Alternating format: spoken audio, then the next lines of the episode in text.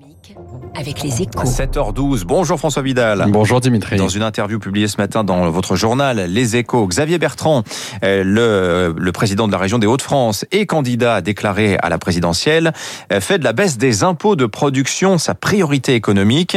Il souhaite réduire de moitié ces taxes hein, qui sont calculées sur le chiffre d'affaires. Vous jugez, François, que c'est une excellente idée bah, ça, ça, ne fait pas de doute, Dimitri. Hein, tant ces impôts sont devenus le, le symbole d'une fiscalité punitive pour l'activité économique puisqu'il ne faut jamais oublier que ces, ces, les entreprises sont tenues de payer ces, ces taxes, quelle que soit leur performance, c'est-à-dire même si elles sont en perte. C'est d'ailleurs pour cette raison hein, que le gouvernement a, ciblé dans son plan de relance une première réduction de ces taxes locales en les rabotant de 10 milliards cette année sur un total de 75 milliards.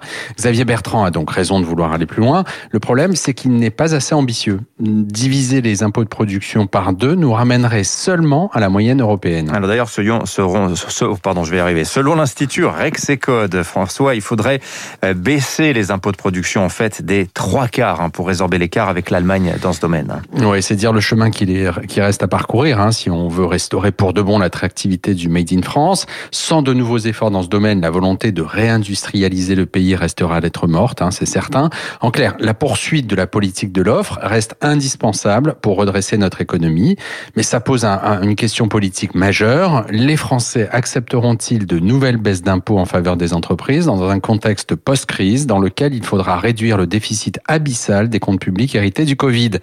C'est tout sauf certain, surtout si aux États-Unis, par exemple, l'impôt sur les sociétés est relevé.